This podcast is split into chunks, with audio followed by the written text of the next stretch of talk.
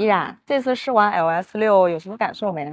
这次总体的感受，第一点就是三电的硬核实力确实摆在这里，也跟上汽这么多年的这个积累和它这个强大的研发的投入的能力有关系。第二点，我觉得是心态，我感觉不一样。以前这上汽集团呢，作为自主品牌，燃油车时代规模上这么多年的老大哥，刚做电动车的时候，可能这个心态还没转过来。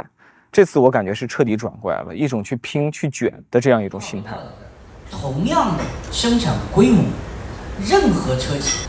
大家一样水准，我的成本一定是最有优势，因为背后是七百万的上汽集团和华域汽车。然后第三点吧，我就觉得 X 六这款车，它不仅会参与国内的竞争，后续应该也会是这个品牌国际化的一个主力部队。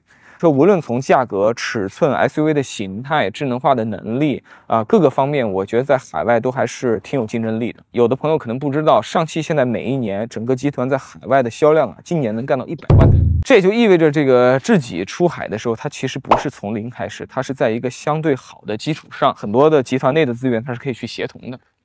没了吗？哦，还有一点就是，我觉得金晨长得确实挺漂亮，然后发布会的时候她拍的那个产品广告片也挺好。那我们也拍一个吧。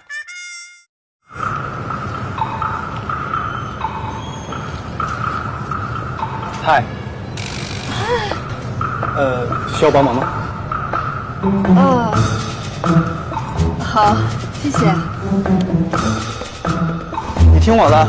嗯。回一点方向盘，不错不错，慢一点慢一点，好好再来一点，OK。再少打一点，好的可以了。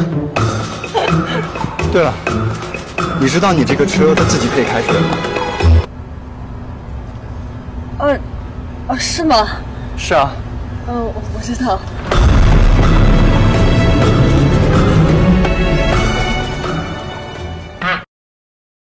新的卷王智己 LS 六。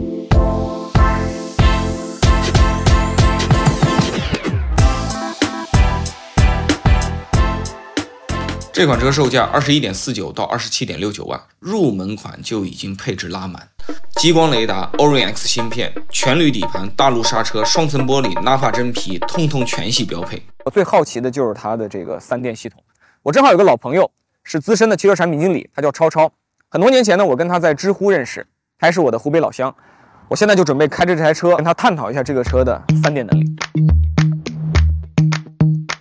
这些年你都忙啥呢？一直在干汽车产品经理吗？反正从燃油车到电动车做了很多车型。从上汽出去外企转了一圈，又回到咱们上汽了。这不是喜欢吗？啊，还是前任好。你们这次这个单电机又干到三百七十九千瓦，这很多车企双电机的数据啊，有必要吗？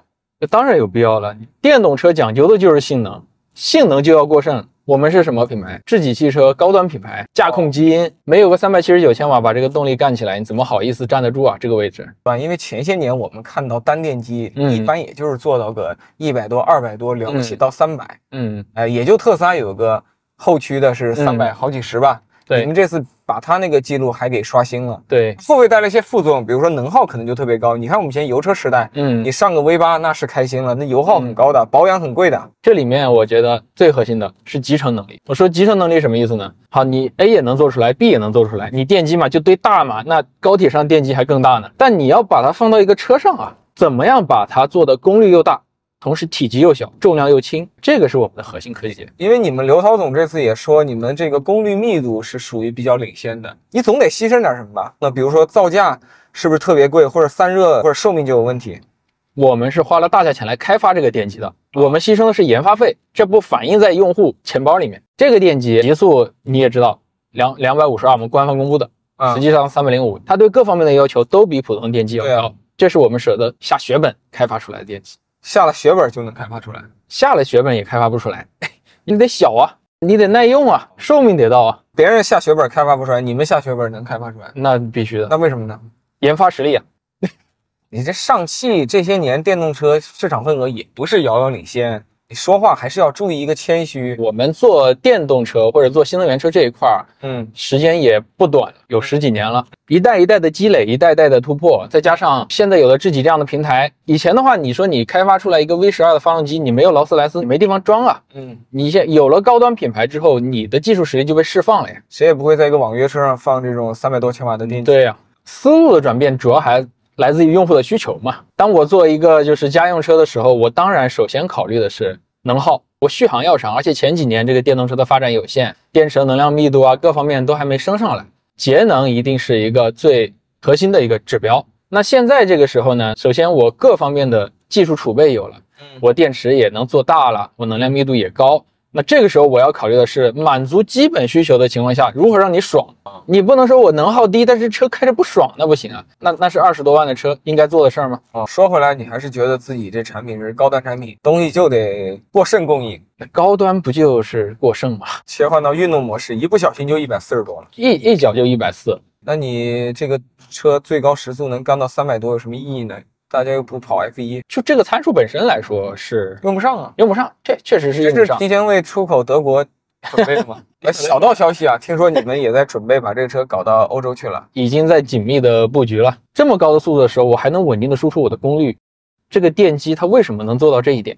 八百伏呀，准九百伏呀，嗯，八百七十五伏的这样的高压的供电到这个电机端，它才能够实现这样的一个高转速啊。你们这次叫准九百伏，是几款国内的八百伏新车当中电压最高的，能耗低，充电快，这其实是电动车最基本的最基本的两大痛点。还有一点，八百伏带来的是性能，就像刚才说的，八百伏这样的一个高压，你才能够支撑更高的转速，所以没有。准九百伏，其实你这次这个三七九的电机是发挥不出来设计性能的，对，就是发挥不出来的哦。所以这也解释了为什么你这个电机只用在你的那个两个比较高的配的版本上。对，那你底下的那个电机跟上面这个电机的物理结构是一样的吗？你是做了这个 down tuning 向下呃做调教不同的功率版本，还是它就是俩不同电机？它是俩不同的电机，但是它本身在开发里面是属于同一个序列开发的，对，适应不同的场景。智己刘涛总在嗯发布会后接受采访说，你们的三电嗯这准九百伏平台五年不过时，为什么能保证是五年？这技术不是日新月异吗？三百七十九千瓦，现在过三百千瓦的有几个？电压我们都讲八百伏，其实真正中国车企现在出八百伏的其实也没几家，而八百伏出来真正的像我们做到八百七十五伏这种高电压的，那就是更是独一家了。四百伏平台应用了多少年？我觉得可以根据这个，我们来大概推断一下，如果行业的共识转向八百伏，嗯，可能又会停留很多年。甚至有没有一种可能，它就像二百二十伏的电压一样，被选定为一个标准，不要在同一个参数上太卷。对，最近你也知道有新车啊要上来了，就是公路高铁。但从这个时速的角度啊，我感觉这车比较像公路高铁 啊，高铁三百五，你这车能开三百零五。我们那儿试完了，正好。这个 SOC 我估计也会落到百分之二十多，我们到时候找一个快充桩测一下这车准九百伏的这个充电能力呗啊。可以。现在是四点十七分，然后是百分之十七的 SOC 的剩余，CLTC 是一百一十九。我们现在来充电，来，一百七了，三百了，我靠，三百多了。我还从来没见过这么快的充电呢。它到百分之四十多的时候，它充电功率还在二百八以上。充电已用时九分钟，然后它充了多少度？充电电压一直是八百多，补了三百多 CLTC，十分钟，这是我充过最快的一次电。开始。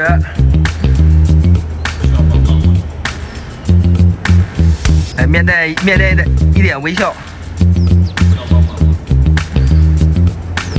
对你人可以再往下俯一下，俯一点。需要吧。